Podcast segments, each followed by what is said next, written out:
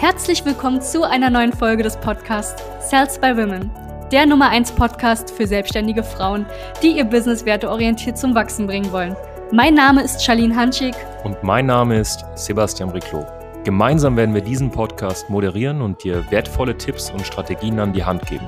Schön, dass du hier bist. Warum du auf keinen Fall Produktlaunches betreiben solltest. Äh, mein Name ist Sebastian Briclot von der Salts bei Women GmbH und ich werde heute darauf eingehen, warum online, vor allem im Online- und Infoproduktbereich, äh, Produktlaunches keinen Sinn ergeben.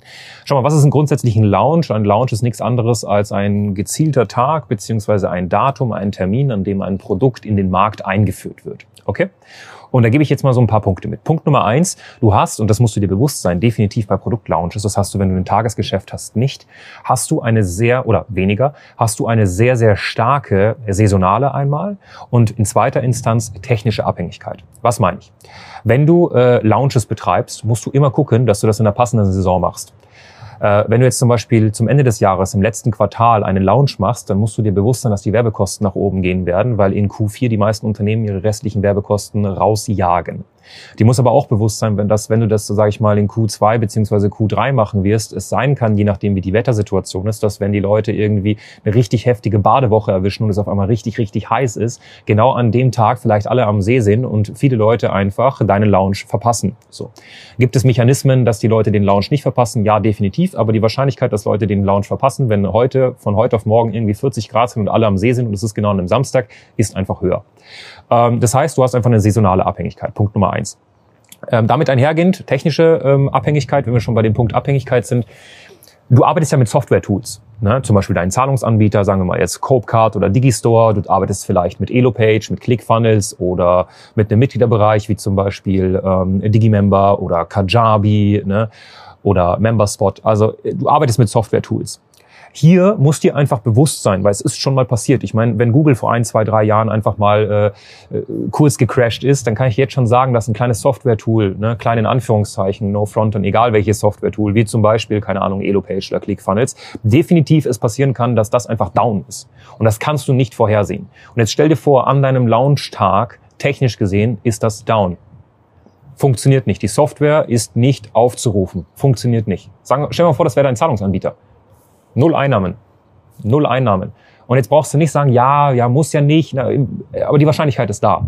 Und das ist halt ein Riesenproblem. Und ähm, das schon mal als erster Punkt. Ne? Abhängigkeiten technischer Natur und saisonaler Natur. Zweiter Punkt, Risiko. Was ich damit meine ist, schau mal, wenn wir, wir haben zum Beispiel ein Tagesgeschäft, okay? Ich weiß ganz genau, jeden Tag kommt im Schnitt X Umsatz rein. Das ist einfach so die Statistik. Wenn du dir ein ganzes Quartal anguckst oder ein ganzes Jahr, weiß ich genau, im Schnitt kommt X, Y, Z an Umsatz rein. Und das ist wichtig, weil ich darauf basierend meine Fixkosten planen kann. Ich kann meine Cashflow- und Liquiditätsplanung anständig aufstellen. Ich kann Vorauszahlungen bezüglich der Steuer, ganz wichtiger Punkt, kann ich beachten. In letzter Instanz kann ich das Thema Mitarbeiter beachten, besser beachten. Das heißt nicht, dass man das bei einem Lounge nicht machen kann. Aber eine andere Sache, nehmen wir mal an, du mietest ein Büro. Glaubst du, jemand, der einfach sieht, oh, 50.000 Euro Umsatz, 5, 5, 5, 5, 5, 70.000 Euro Umsatz, 5, 5, 5, 6, 7, 90.000 Euro Umsatz, wird so eine Person vorziehen zu einer Person, die 40.000, 40.000, 40.000, 40.000, 40.000, 30.000, 50.000, 30.000, 35.000 Euro Umsatz macht, so eine Kontinuität drin hat. Natürlich zweiteres. Das heißt, allein so ein Lounge-Business führt ja schon dazu, dass du für Drittinstitutionen, für Drittparteien, das kann Vermieter sein, das können Banken sein, die es dir ermöglichen, Lastschrift zu ziehen, etc., einfach nicht die sicherste Variante ist. Das heißt, du hast einfach ein Risiko, dass du auch von anderen Institute einfach nicht mit offenen Armen angenommen wirst, weil einfach keine Konsistenz dahinter ist. Und das ist ganz, ganz wichtig. Der dritte Punkt ist tatsächlich, dass du nicht steuern kannst, wer am Ende des Tages dein Kunde wird.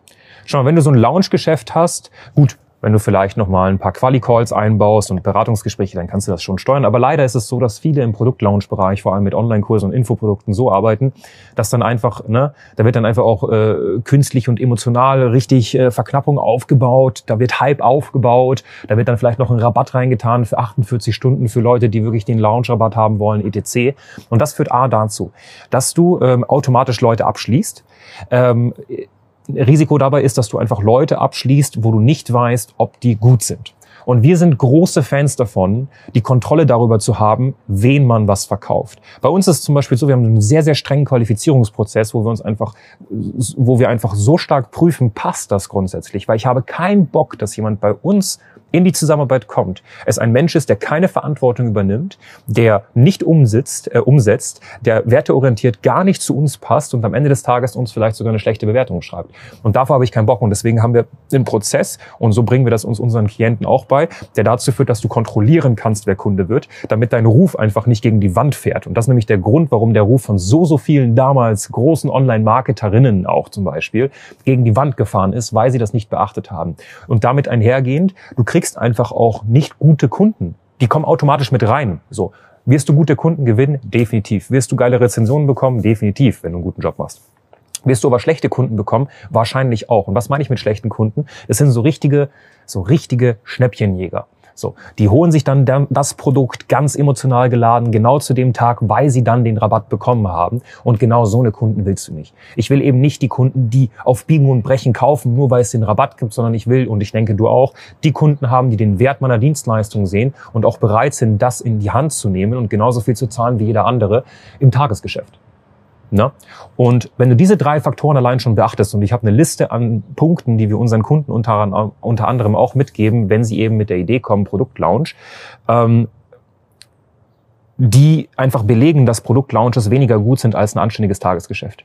Heißt das im Umkehrschluss, und ganz, ganz wichtig hier in dem Video, dass Produktlaunches nicht gut sind.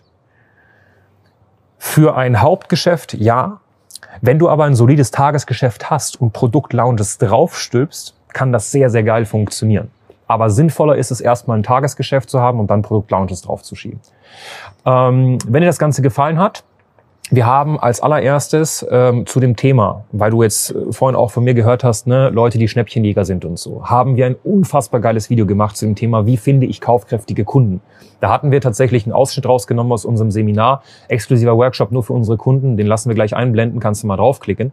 Und als nächstes, für mich wichtig, wenn du das Ganze gut findest und das Gefühl hast, du nimmst hier was mit, dann lass doch gerne einfach mal ein Like da, abonnier den wunderbaren Kanal, klick auf die Glocke, dann verpasst du nichts mehr und dann können wir Step by Step daran arbeiten, dass du einfach eine bessere Selbstständige wirst und äh, ja, wie unsere anderen Klientinnen ähm, Gas gibst, ne? langfristig vielleicht ein Office beziehst. Ich bin gerade bei uns auch gemütlich hier draußen auf der Terrasse und äh, ja, mach dieses wunderbare Video für dich. Ich wünsche nur das Beste. Dein Sebastian Reclo von der Salzburg GmbH. Bis zur nächsten Folge. Danke, dass du hier warst. Wenn dir dieser Podcast gefallen hat, lass uns doch gerne eine 5-Sterne-Bewertung da.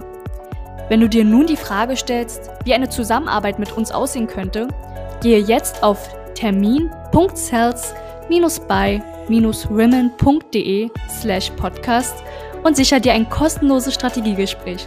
Wir werden in diesem Gespräch ausarbeiten, wie du dich zu positionieren hast, wie du deine Wunschkunden erreichst und stets selbstbewusst und autoritär handelst. Wir haben schon etlichen Frauen dabei geholfen, ihr Business werteorientiert zu skalieren. Sicher dir jetzt einen Termin. Wir freuen uns auf dich.